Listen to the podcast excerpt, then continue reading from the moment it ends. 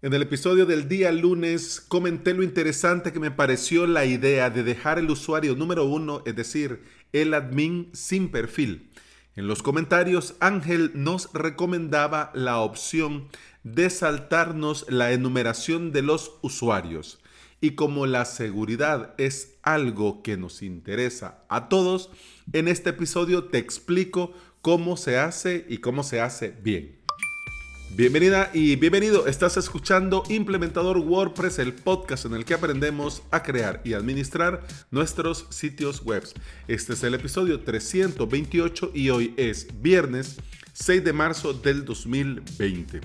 Si estás pensando en crear tu propio sitio web y quieres aprender por medio de videotutoriales, te invito a suscribirte a mi academia online, avalos.sv en esta semana, el día de hoy, terminamos con el curso Plugin de bloques Gutentor y hoy la décima clase, importar templates y bloques.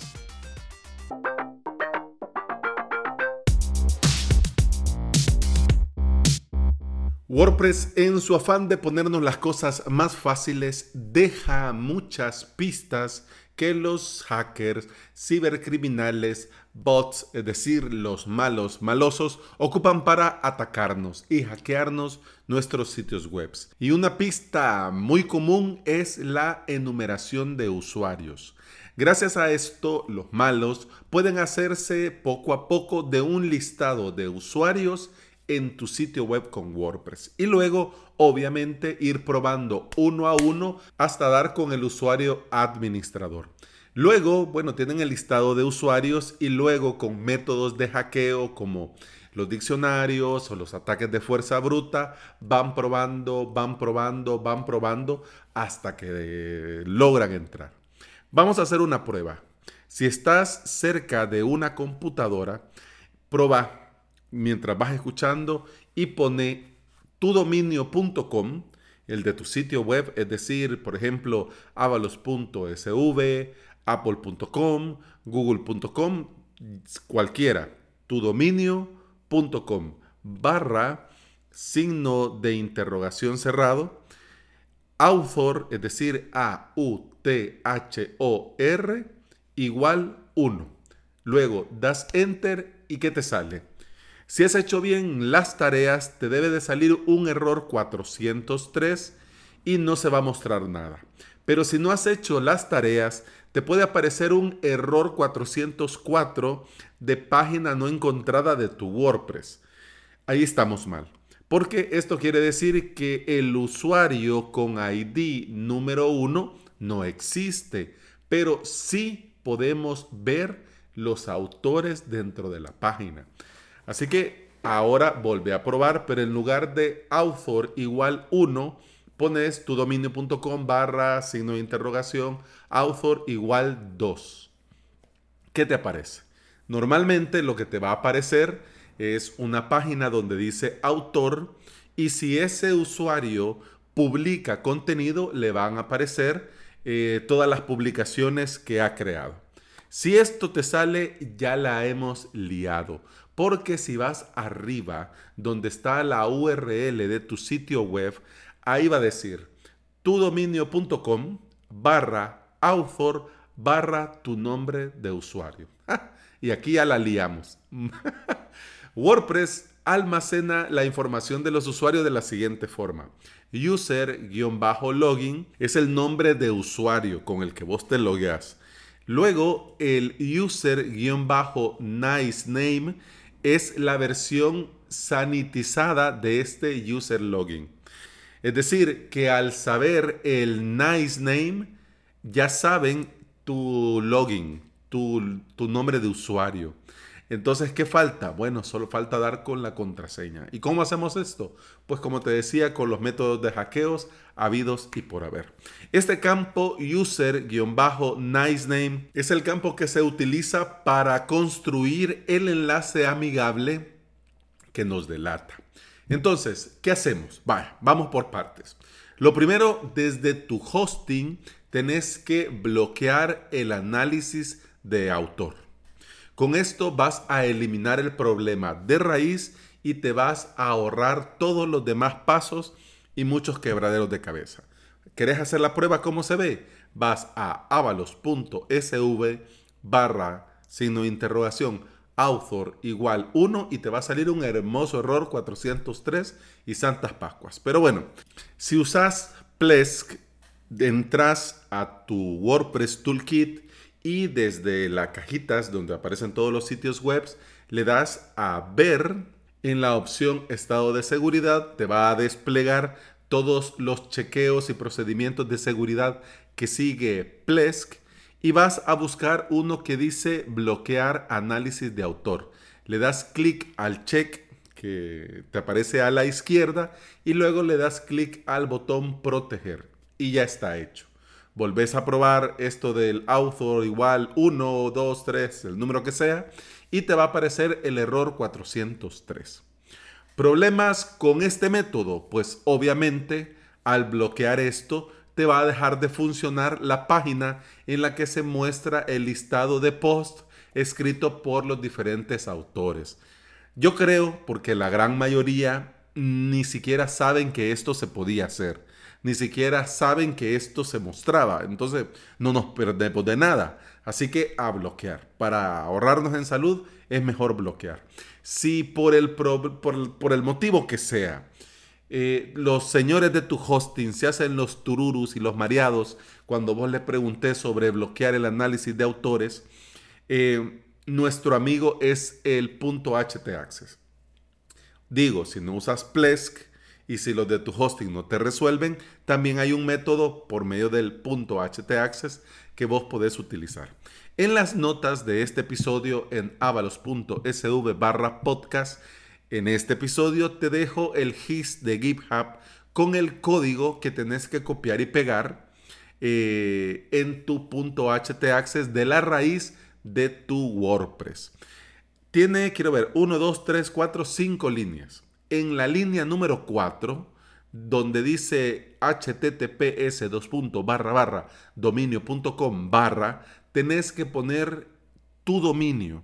Es decir, eh, https dos barra barra apple.com barra. Eh, https dos puntos barra barra avalos.sv barra ya para que te funcione. Eso es lo único que vas a tener que copiar pegar y modificar lo demás lo dejas exactamente igual. Cuando ya haces eh, pegas haces el cambio simplemente guardas el punto htaccess y ya lo tenés hecho.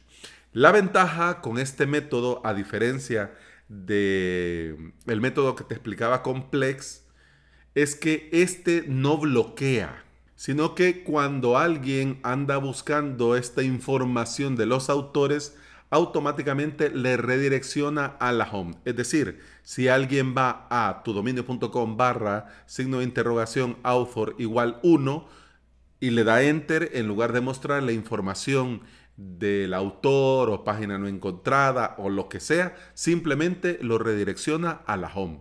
¿Ya? Así que a mí me parece una solución muy viable, totalmente viable, pero vamos, vamos que yo le dije a Ángel que ahora lo iba a explicar y lo iba a explicar bien. Así que vamos, manos a la obra.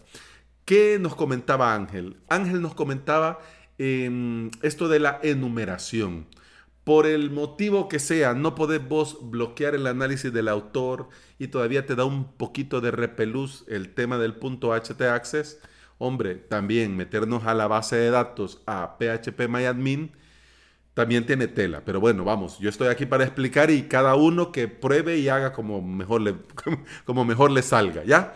Así que bueno, eh, antes antes de cualquier otra cosa, obviamente tenés que hacer copia de respaldo de todo. Tenés que hacer copia de seguridad de todo. Ella, Alex, pero yo hice copia de seguridad el lunes. Ah, no, hacela hoy.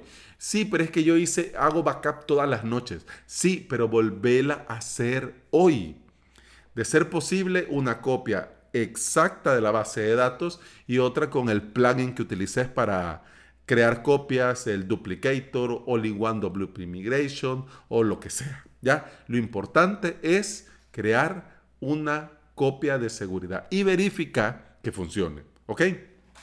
Ahora, hecho el disclaimer y el aviso porque no respondo, que después mira, fíjate que no me salió y no sé por qué ya no me carga. Así que vamos, cuidémonos las espaldas. Primero lo que vamos a hacer es la enumeración. Vas a entrar a tu PHP MyAdmin dependiendo de tu hosting, entras de una forma o de otra. No nos vamos a entretener en esto.